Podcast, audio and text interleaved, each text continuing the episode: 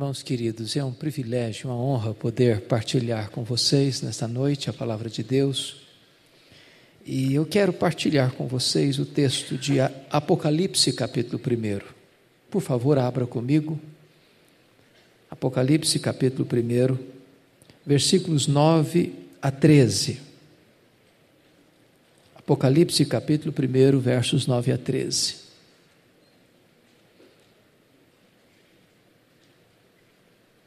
Esse texto diz assim: Eu, João, irmão vosso e companheiro na tribulação, no reino e na perseverança, em Jesus achei-me na ilha chamada Pátimos por causa da palavra de Deus e do testemunho de Jesus. Achei-me espírito no dia do Senhor e ouvi por detrás de mim grande voz, como de trombeta, dizendo: O que vês, escreve em livro e manda às sete igrejas Éfeso, Esmirna, Pérgamo, Tiatira, Sardes, Filadélfia e Laodiceia. Voltei-me para ver quem falava comigo, e voltado vi sete candeeiros de ouro, e no meio dos candeeiros um semelhante a filho de homem. Capítulo 3, por favor, versículos 14 a 22. Ao anjo da igreja em Laodiceia escreve: Estas coisas diz o Amém, a testemunha fiel e verdadeira, o princípio da criação de Deus. Conheça as tuas obras, que nem és frio nem quente, quem dera fosses frio ou quente. Assim porque és morno, e nem és quente nem frio, estou a ponto de vomitar-te da minha boca, pois dizes: Estou rico e abastado e não preciso de coisa alguma e nem sabes que tu és infeliz, miserável, pobre, cego e nu. Aconselho-te que de mim compre ouro, compres ouro refinado pelo fogo, a fim de te enriqueceres. Vestiduras brancas, a fim de vestires e cobrires a tua nudez. E colírio para ungir os teus olhos, a fim de que vejas. Eu repreendo e disciplino a quantos amo.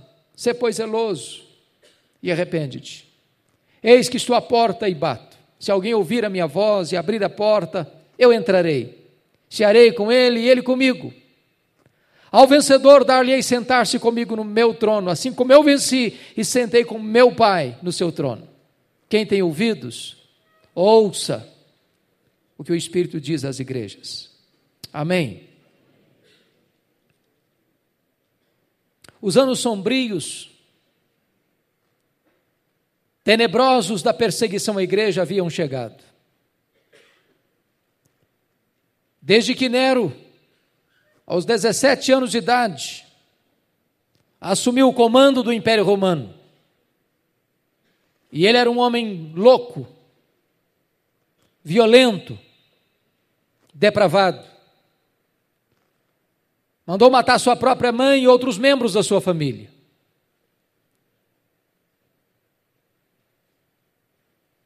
Dez anos depois, especificamente no dia 17 de julho de 64,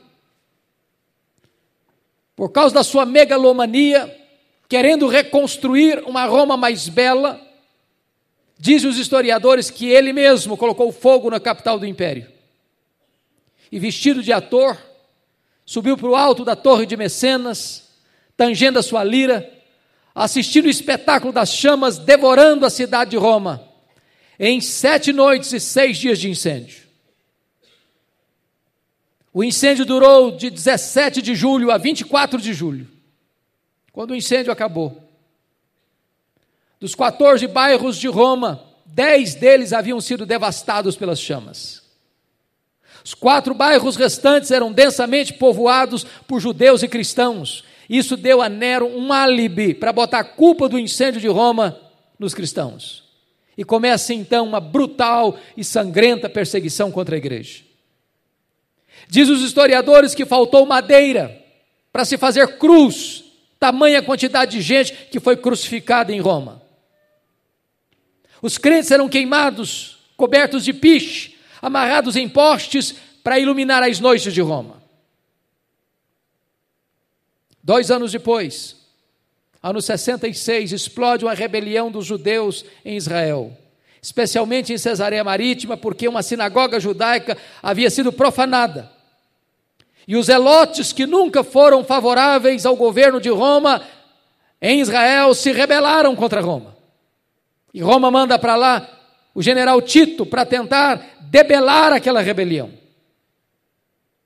Dois anos depois, ano 68, Nero está numa situação insustentável com o Senado romano e ele é deposto pelo Senado.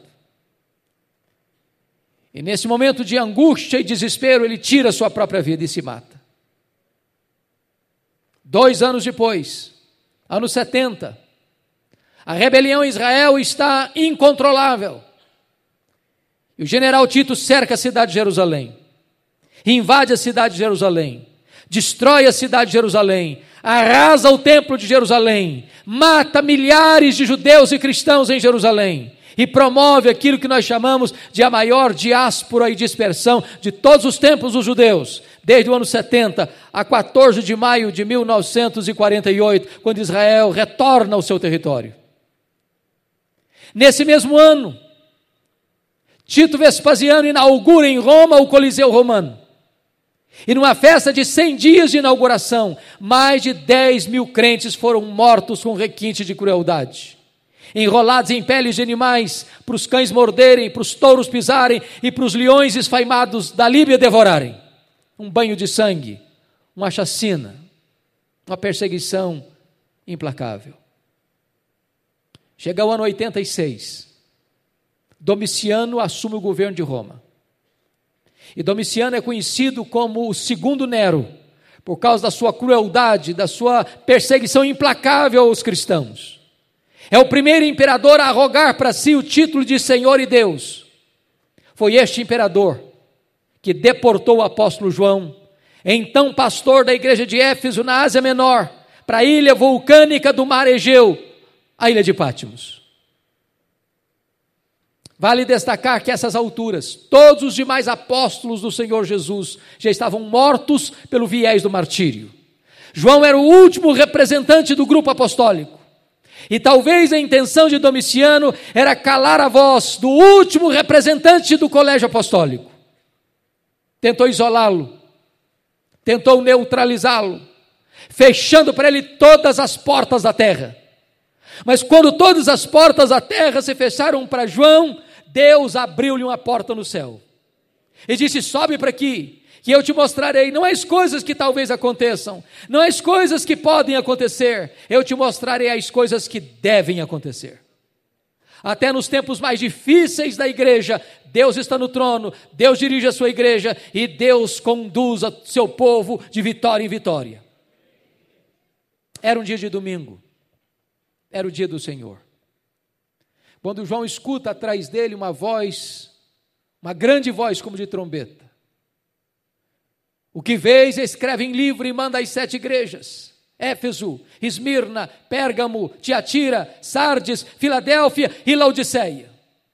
Diz a Bíblia que João se volta para ver quem falava com ele, e quando ele se volta, ele não vê quem falava com ele. Ele vê sete candeeiros de ouro, ele vê as sete igrejas. E no meio das igrejas, um semelhante a filho do homem. Isso significa que o mundo só pode ver Jesus na igreja e através da igreja. A igreja é o corpo de Cristo na terra. Mas o Cristo que João vê, não é o Cristo pingando sangue, com forte clamor e lágrimas, prostrado sobre os seus joelhos, com o rosto em terra do Getsemane. O Cristo que João vê, não é o Cristo cuspido e esbordoado do sinédrio judaico. O Cristo que João vê não é o Cristo surrado e espancado do pretório romano. O Cristo que João vê não é o Cristo trôpego que caminha pelas ruas de Jerusalém sob os apupos de uma multidão sangue sedenta.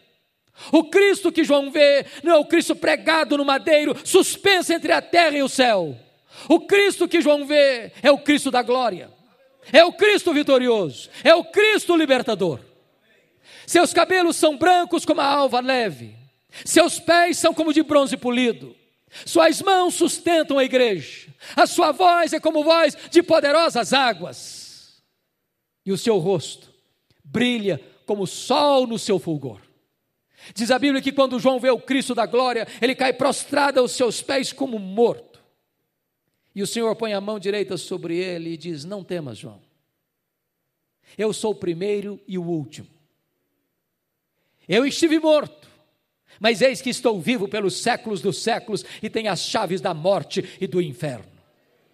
O Cristo libertador não é o Cristo que esteve vivo e está morto.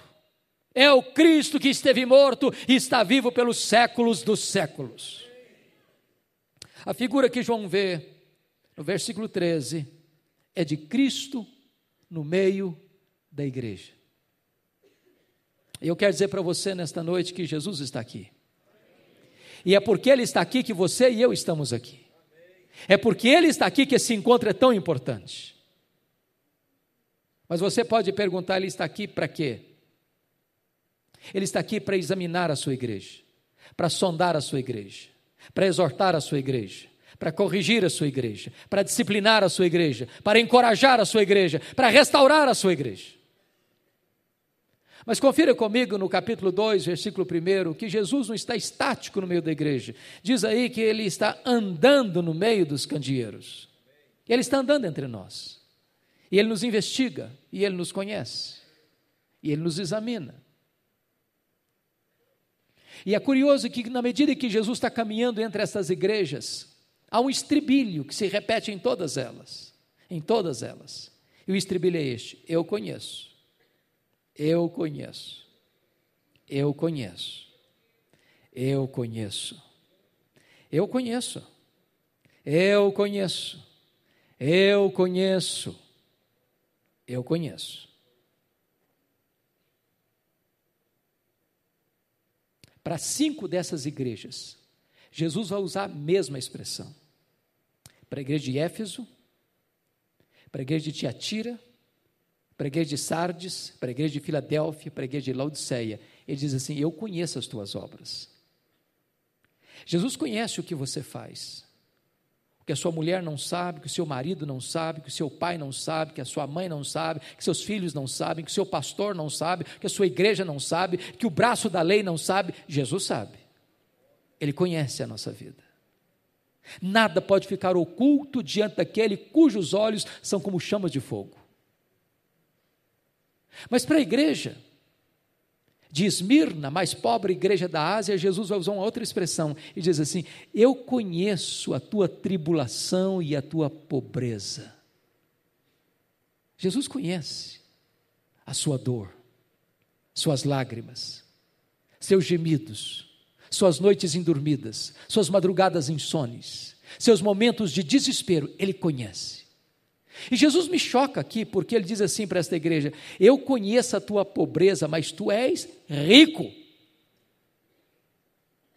Jesus me choca porque você e eu temos uma concepção do que é uma igreja rica. O que é uma igreja rica para nós? É uma igreja que tem muitos membros? É uma igreja que tem um templo suntuoso? É uma igreja que tem um orçamento robusto? É uma igreja que tem muitos membros influentes na sociedade? Para a igreja mais pobre da Ásia, Jesus Cristo disse: Tu és rico. O que importa não é ser rico na terra, é ser rico no céu. Não é ser rico na avaliação dos homens, é ser rico na apreciação de Deus. Curiosamente, a igreja mais rica da Ásia, a igreja de Laodiceia, que olhava no espelho e dava nota máxima para si mesma, que dizia: Eu sou rico abastado, não preciso de nada. E Jesus Cristo olha e faz uma outra avaliação, diz: Não, tu és pobre, miserável, cego e nu. Para a igreja de Pérgamo, Jesus vai usar uma outra expressão. Ele vai dizer assim: Eu conheço o lugar onde tu habitas, onde está o trono de Satanás. E por que Jesus Cristo disse isso? Eu conheço a geografia onde a igreja está presente. Ele conhece o contexto, ele conhece a cultura, ele conhece a religiosidade. E por que Jesus usou essa expressão? Talvez por duas razões, pelo menos, deve ter outras, mas eu vou citar duas apenas. Você sabe que Pérgamo era a segunda maior cidade da Ásia, só superada pela capital Éfeso. E quando se disputava na Ásia Menor qual cidade teria prioridade para construir o primeiro templo de adoração ao imperador romano como Deus, Pérgamo ganhou a concorrência e construiu o primeiro templo de adoração a César na Ásia Menor. Talvez o que Jesus está dizendo é que qualquer lugar onde um homem seja adorado como um Deus, aí está um culto satânico. Porque o humanismo é satânico. A segunda razão é que Pérgamo hospedava o templo de Esculápio. Esculápio era o deus da cura. E Esculápio era um ídolo representado por uma serpente. Pessoas iam do mundo inteiro a Pérgamo para serem curadas das suas doenças por este ídolo chamado Esculápio. E o que Jesus está dizendo é que qualquer adoração a um homem, ou a um ídolo feito pelo homem, ou imaginado ou criado pelo homem, também é um culto satânico. É por isso que até hoje, quando você vai ao seu médico, você vai ver bordado no jaleco branco do seu médico uma serpente. Isso vem de Pérgamo. Isso vem de Esculápio. Jesus está andando no meio dessas igrejas. E Jesus está andando entre nós aqui nesta noite. Ele está nos examinando, ele está nos conhecendo, ele está nos investigando. Ele sabe quem somos nós. E quando Jesus anda no meio dessas igrejas, ele tem elogios a fazer e ele tem censuras a fazer.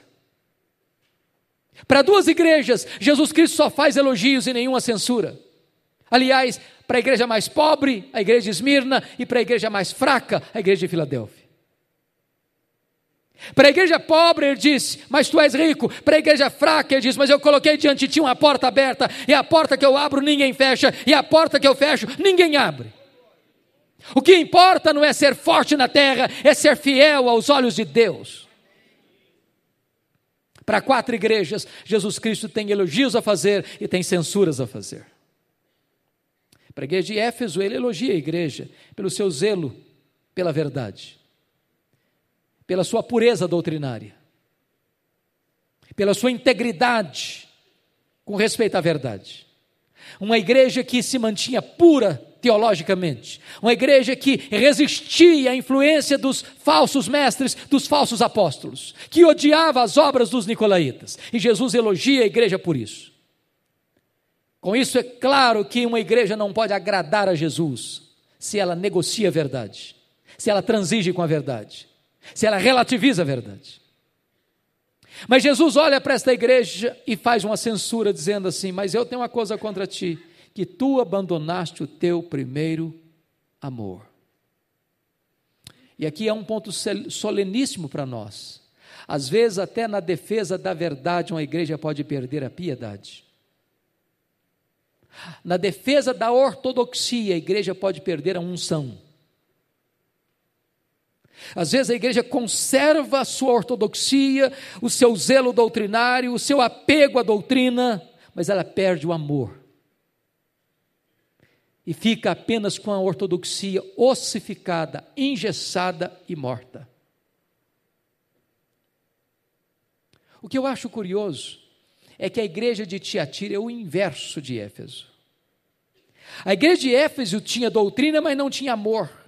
Agora Jesus vai se dirigir à igreja de Tiatira dizendo o seguinte, parabenizando a igreja, porque agora, quando escreve, essa igreja tem mais fé, mais obras e mais amor do que lá no começo. Mas Jesus Cristo dizia: tenho uma coisa contra ti, que tu toleras essa falsa profetisa Jezabel. Em outras palavras, a igreja de Éfeso tinha doutrina, mas não tinha amor. A igreja de Tiatira tinha amor, mas não tinha doutrina. E se doutrina sem amor não agrada a Jesus, amor sem doutrina também não agrada a Jesus. Nós poderíamos ser a igreja mais acolhedora da cidade, nós poderíamos ser a igreja mais entusiasta da cidade, nós poderíamos ser a igreja onde a comunhão fosse o ponto mais alto da nossa postura e de comunidade, mas se nós, mesmo tendo comunhão e amor, não zelamos pela verdade, também nós não agradaremos ao Senhor Jesus. Jesus se dirige à igreja de Pérgamo e a elogia, porque tem gente lá que ainda permanece tão fiel como seu líder Antipas, que foi martirizado. Segundo os historiosos, estudiosos, ele morreu carbonizado dentro de um boi de bronze. Por outro lado, tinha gente naquela igreja flertando com o mundo e fazendo um concubinato com as doutrinas falsas de Balaão E aqui é um ponto curioso, meus irmãos, curiosíssimo. Pelas minhas andanças pelo Brasil, eu escuto sempre a mesma pergunta, com muita frequência. Qual a avaliação que o senhor faz da igreja evangélica brasileira? Às vezes a pergunta é mais direcionada. Qual a avaliação que o senhor faz da igreja presbiteriana do Brasil por ser um pastor presbiteriano? Às vezes a pergunta é bem específica. Qual a avaliação que o senhor faz da igreja que o senhor pastoreia? E a minha resposta é a mesma sempre. Vai muito bem. Vai mais ou menos. Vai muito mal. Muito mal. Sabe por que, que eu falo isso? Porque numa mesma igreja, numa mesma congregação, você tem gente cheia do Espírito Santo de Deus. Você tem gente capengando na fé. E você tem gente vivendo em pecado. Numa mesma congregação.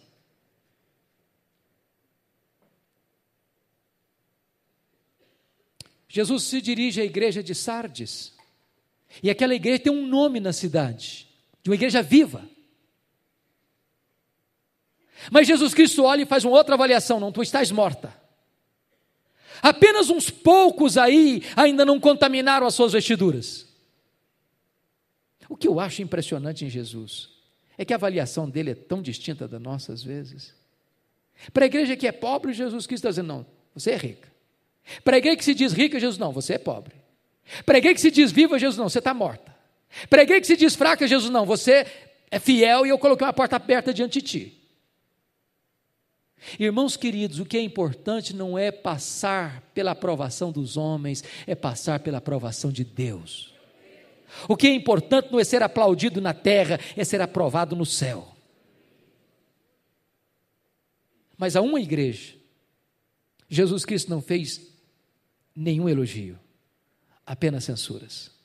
E que igreja é essa? A igreja de Laodiceia. Eu queria me deter um pouquinho aqui. Eu queria tratar de três coisas aqui. Primeiro, o diagnóstico de Jesus. Segundo, um apelo de Jesus. Terceiro, uma promessa de Jesus. Qual é o diagnóstico que Jesus Cristo vai fazer desta igreja que não recebe nenhum elogio e apenas censura? Qual o diagnóstico que Jesus está fazendo do seu coração, do meu coração, da nossa vida nesta noite? E Jesus Cristo, sendo o maior de todos os comunicadores, ele leu o texto e leu o contexto. Ele leu o texto e leu o povo. E Jesus não era aquele tipo de pregador que dava respostas para perguntas que não estavam sendo feitas. Jesus era fiel e era relevante. E Jesus usa algumas figuras nesta igreja porque conhecia o contexto. Por exemplo, por que, que ele usa a figura do frio, do quente, do morno? Por que, que ele usa a figura das vestes alvas? Do ouro puro, do colírio para os olhos? É porque Jesus conhecia esse contexto. Você sabe que Laodiceia fica na, no vale do rio Lico, e o vale do rio Lico era a região mais rica e nobre da Ásia Menor. Ainda hoje é a região mais rica da Turquia. E naquele vale ficavam três cidades muito próximas umas das outras. Dava em torno de oito, nove quilômetros uma da outra. A cidade de Hierápolis, a cidade de Colossos e a cidade de Laodiceia. Hierápolis era mundialmente conhecida como a cidade das fontes de águas quentes, era a nossa Caldas Novas brasileira. Brotava de uma rocha de montanhas calcárias brancas, chamado Castelo de Algodão, águas quentes que iam descendo e formando piscinas em cascatas, e essas piscinas de águas quentes recebiam pessoas do mundo inteiro para tratar das suas doenças. Do outro lado do rio Lico ficava Colossos, mundialmente conhecida pelas suas fontes de águas geladas, também terapêuticas. Laodiceia, a maior das cidades, não tinha fontes nem de águas quentes, nem de águas geladas. As águas que chegavam lá vinham das montanhas por meio de aquedutos e chegavam lá mornas, tépidas, impróprias para beber e impróprias para uso terapêutico. E Jesus pega esse gancho da geografia e diz o seguinte: quem dera tu fosses quente como as águas de Herápolis, quem dera tu fosses frio como as águas de Colossos, mas porque tu és morno como as águas que chegam a Laodiceia, eu estou a ponto de vomitar-te da minha boca. Por que, que Jesus Cristo usou a figura do ouro? para te enriqueceres? Porque Laodiceia era o maior centro bancário da Ásia Menor, de onde se exportava todo o ouro da região para o resto do mundo. Uma cidade riquíssima, que mesmo sofrendo um terremoto no ano 47 depois de Cristo, reconstrói a cidade sem precisar de ajuda do império. Os homens endinheirados da cidade reconstruíram-na. Por que, que Jesus usou a figura das vestes brancas? Porque Laodiceia era o maior centro têxtil da Ásia Menor. As suas fábricas de roupas eram conhecidas no mundo inteiro, a lã negra produzida ali era mundialmente conhecida. Por que, que Jesus usou a figura do colírio?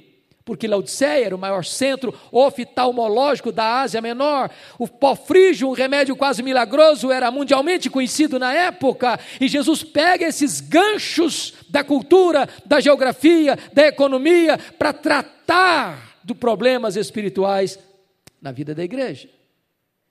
Agora vamos dar uma olhadinha no diagnóstico. Qual o diagnóstico que Jesus Cristo faz dessa igreja, irmãos? Sabe o que me choca aqui? Não é o que Jesus vê, é o que Jesus não vê. É o que Jesus não vê.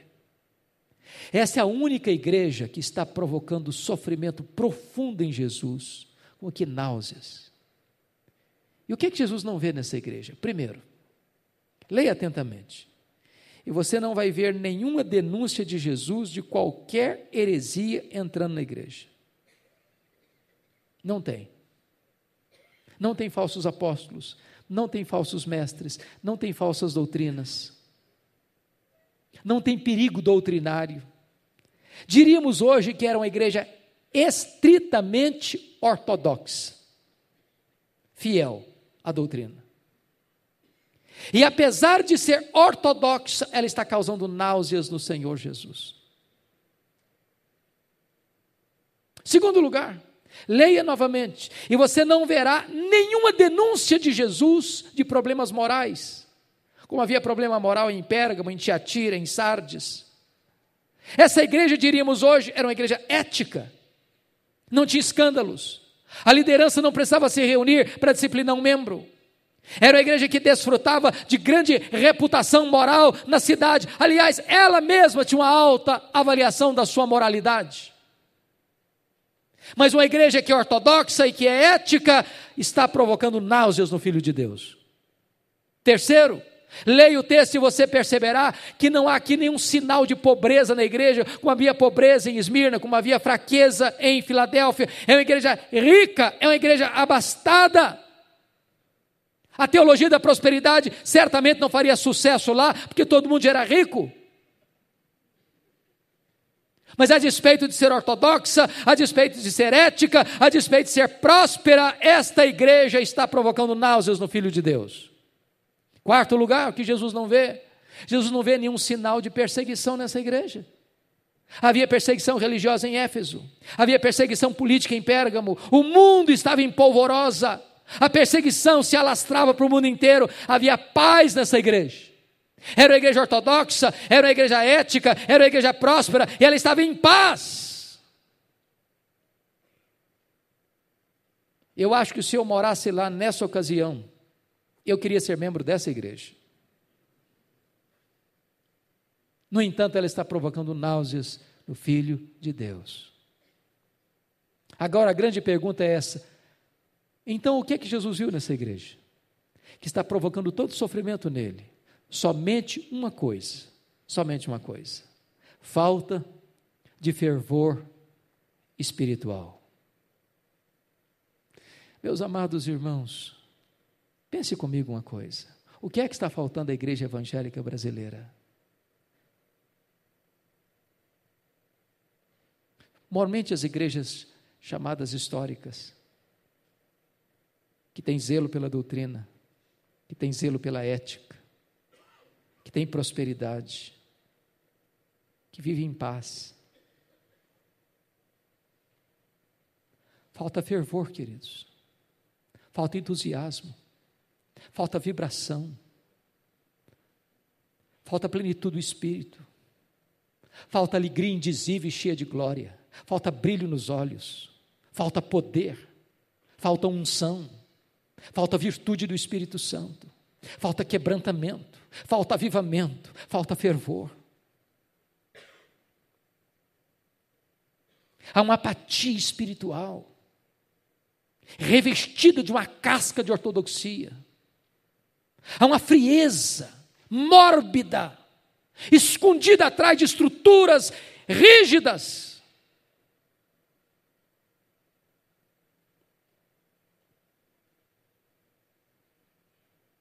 Eu não tenho dúvidas disso, queridos que a maior necessidade nossa é de quebrantamento, é de arrependimento, é de mudança de vida, é de um avivamento espiritual, é de um fervor espiritual que possa arder em nossa alma, que possa queimar em nosso coração, que possa levantar a igreja da letargia espiritual e colocá-la como coroa de glória nas mãos de Deus.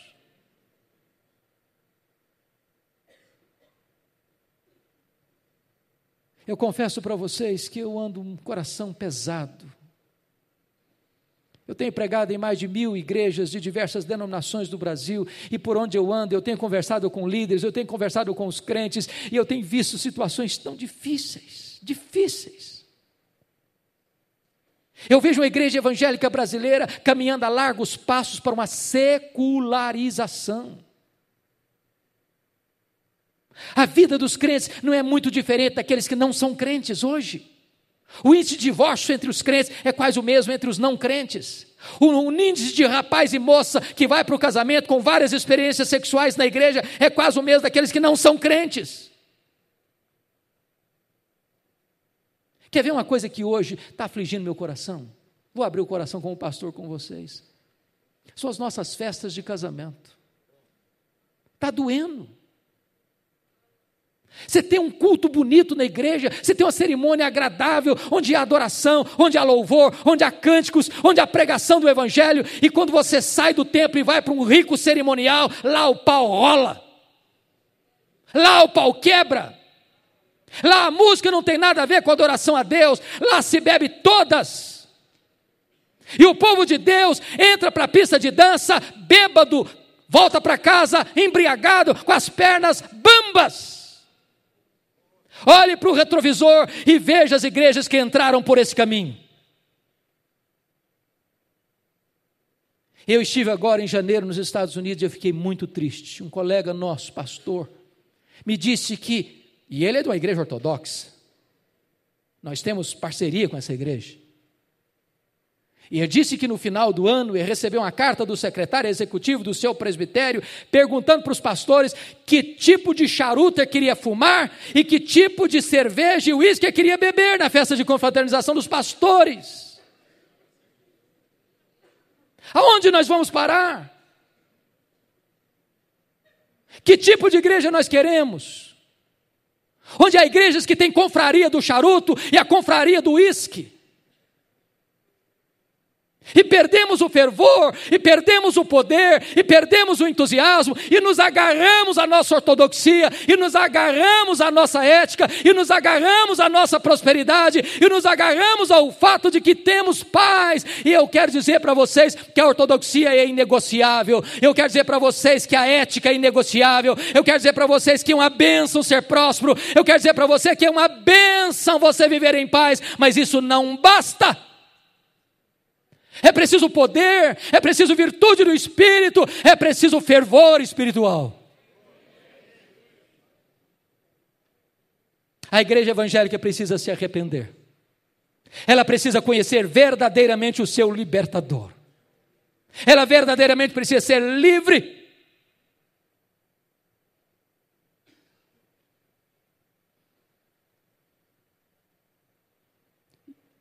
E o Senhor Jesus Cristo está sentindo dor. Dor.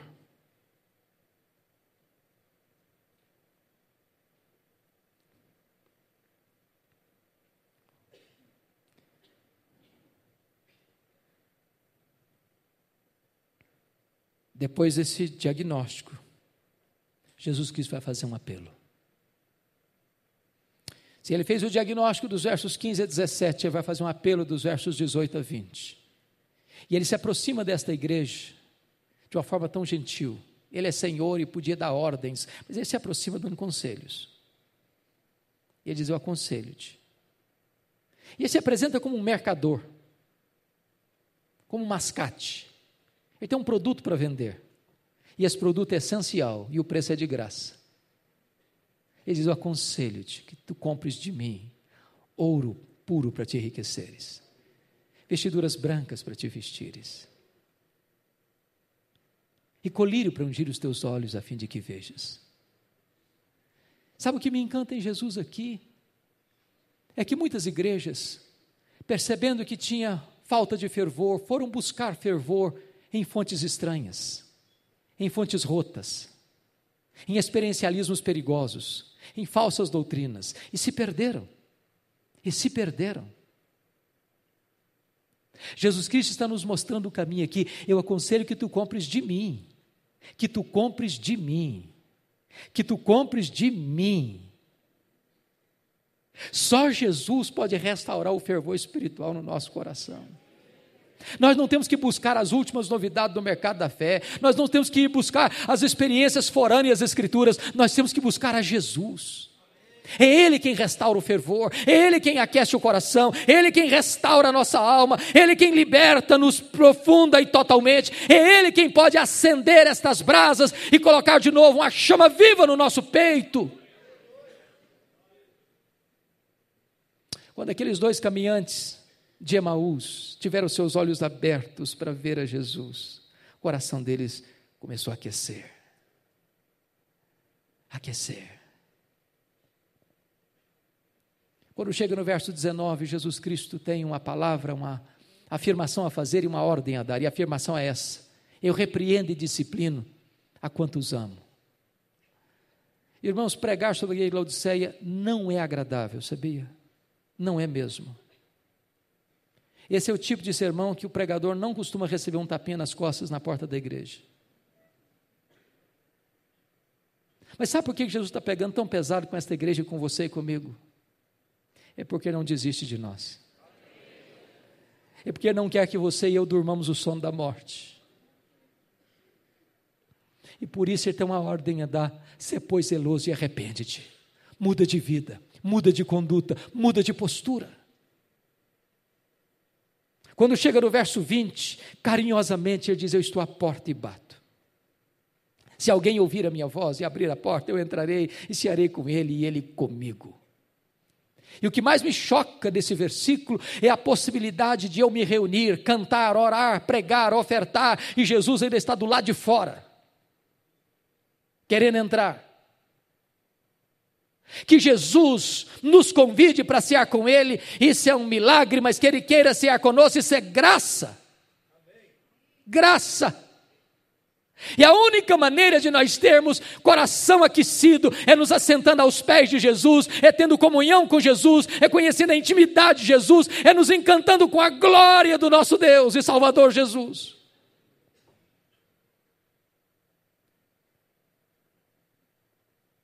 Depois de fazer este apelo, Jesus agora vai fazer uma promessa.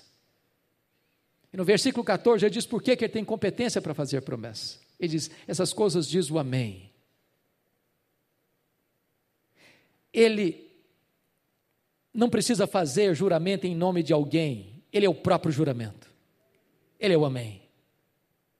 Ele é a última palavra de Deus.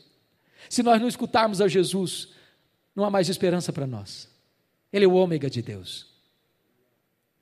Ele é a testemunha fiel e verdadeira, porque o que ele fala, ele cumpre. O que ele promete, ele realiza. E o que ele faz, ninguém pode impedir sua mão de fazer.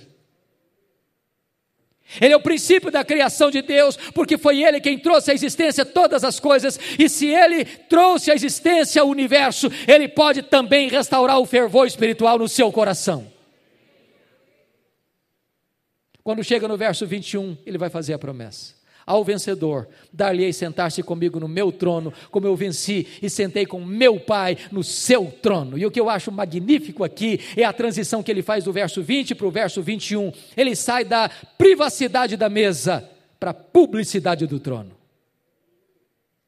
Quem é que se assentará com ele publicamente no trono? Quem se assentou com ele privativamente à mesa. Para uma igreja que valorizava tanto dinheiro, tanta riqueza, Jesus Cristo diz: Eu tenho coisa melhor do que riqueza, eu tenho o trono. E ele termina assim: quem tem ouvidos, ouça o que o Espírito diz às igrejas. Em julho de 2011, eu fui visitar essas sete igrejas. E na medida que percorria esta região da antiga Ásia Menor, da Turquia hoje, as lágrimas vinham com muita frequência aos meus olhos. Porque estas sete igrejas morreram, todas elas morreram. Apenas pedras reviradas, monumentos antigos quebrados, uma vaga lembrança de uma igreja que existiu no passado. Nessa mesma região não tem hoje 1% de crentes, não tem 1%. E sabe por que, que essas igrejas morreram? Porque elas não ouviram o que o Espírito Santo disse a elas. Olhe comigo para a Europa, o velho continente, onde nasceu o protestantismo, onde aconteceu a reforma do século XVI, onde aconteceu o movimento dos puritanos, onde aconteceu o movimento pietista, onde aconteceu o movimento dos morávios, onde aconteceram as missões modernas, onde aconteceram os grandes revivamentos históricos. A Europa hoje é considerado um continente pós-cristão. Eu estive agora em outubro em Genebra é de chorar. O Museu João Calvino está entregue às traças. Uma casa velha, insignificante. E você não vê marcas mais do protestantismo. Aquela cidade que foi uma maquete viva do reino de Deus na terra. Eu estive o ano passado em Londres. E um amigo meu olhou para mim e me disse o seguinte: Pastor Hernandes, a Inglaterra não é mais o país de John Wesley. Não é mais o país de George Whitfield. Não é mais o país de William Wilberforce. Não é mais o país de William Carey. A Inglaterra não é mais o país de John Charles Ryle. A Inglaterra não é mais o país de Charles Haddon Spurgeon. A Inglaterra não é mais o país de Mark Lloyd Jones e de John Stott. A Inglaterra hoje é o país de Richard Dawkins, o patrono dos ateus. Os nossos templos estão sendo vendidos e transformados em museus, em mesquitas, em bares. E sabem por que as igrejas estão morrendo na Europa? Porque elas não estão ouvindo o que o Espírito Santo diz a elas. Olha para a América do Norte, onde você tem tantas igrejas chamadas de dead churches, igrejas mortas onde as denominações históricas estão perdendo milhares de membros todos os anos, todos os anos, todos os anos. Onde você tem grandes templos, mas vazios. E por que, que as igrejas estão morrendo na América do Norte? Porque elas não estão ouvindo o que o Espírito Santo diz a elas. O que é triste, irmãos, é que esses mesmos sinais de morte já estão presentes no Brasil. Igrejas capitulando-se ao liberalismo teológico por um lado, outras igrejas se rendendo ao sincretismo religioso por outro lado, outras igrejas agarradas a uma ortodoxia morta,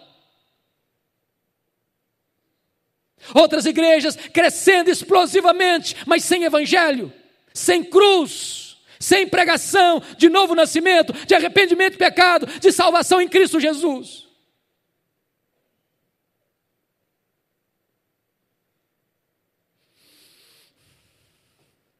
desesperadamente.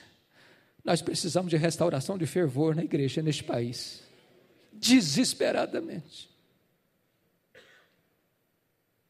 A cada três gerações, queridos, uma igreja corre o risco de cair numa apostasia. A geração que nasceu no Egito morreu no deserto. A geração que nasceu no deserto entrou na terra prometida. A terceira geração, diz a Bíblia, não conhecia mais a Deus.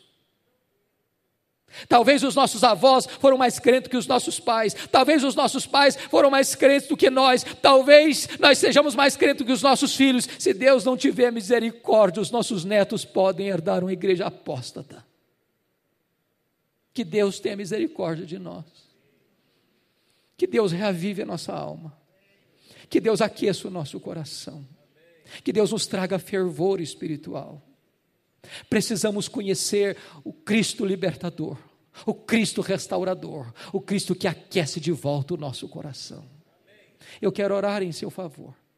Se você anseia por fervor, se você anseia por avivamento, se você anseia por uma volta para o primeiro amor, se você anseia viver o melhor daquilo que Deus um dia já fez na sua vida, com medida mínima do que Ele vai fazer daqui para frente, eu quero orar em seu favor nesta noite. Se você deseja isso, com a liberdade que você tem, eu convido você a vir aqui à frente, nós vamos buscar a face de Deus.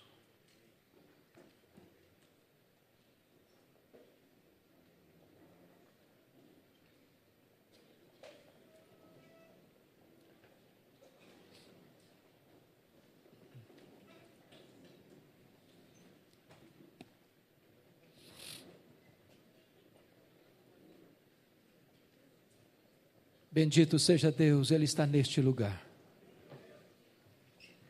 Ele está andando no meio da sua igreja. E Ele está andando aqui para nos sondar, para nos restaurar. Ele é o Deus de toda graça, Ele é o libertador. Ele pode soprar as cinzas e reacender as brasas. Ele pode acender novamente esta chama. Ah, irmãos, como nós precisamos, como nós precisamos. E eu queria agora me dirigir a você, colega, você, pastor. Um dia perguntaram a Dwight Lima Moody, Moody, como é que se começa um avivamento na igreja? Ele disse: acenda uma fogueira no púlpito. Acenda uma fogueira no púlpito. Se eu e você, pastor, formos um graveto seco a pegar fogo, até lenha verde vai começar a arder em nome de Jesus. Se Deus restaurar a nossa vida, se Deus restaurar a nossa sorte, se Deus nos visitar com grande graça e poder, se Deus trouxer sobre nós nesta noite um batismo de poder e restaurar a nossa alma, esta chama haverá de aquecer outros corações.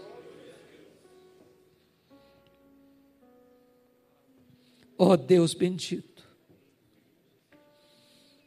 tem misericórdia de nós, Senhor. Nós precisamos de Ti. Deus não nos deixe frios, apáticos, insossos, insípidos, sem fervor espiritual. Jesus Cristo não foi à cruz para gerar uma igreja apática.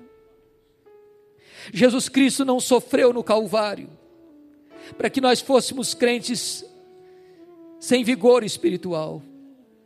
Deus inflama nossa alma nesta noite. Reacenda as brasas, Senhor.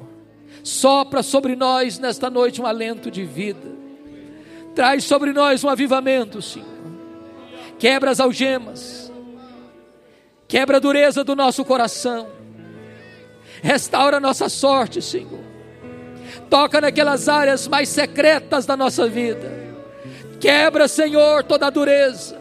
Vá abrindo todas as gavetas e todos os arquivos secretos da nossa alma. Vá tirando, Senhor, tudo aquilo que entristece o Espírito Santo da nossa vida. Vá restaurando, meu Deus, a nossa alma, as nossas emoções, a nossa psique, em nome de Jesus. Vá libertando, Senhor, daquelas amarras invisíveis e vá restaurando o teu povo para a glória do teu nome. Nós precisamos de Ti nós dependemos de Ti. E nós clamamos pelo sangue do Cordeiro, pelo nome que é sobre todo nome. Restaura a tua igreja, renova a tua igreja, reaviva a tua igreja, traz fervor à tua igreja, para a glória do teu nome, em nome de Jesus. Aleluia.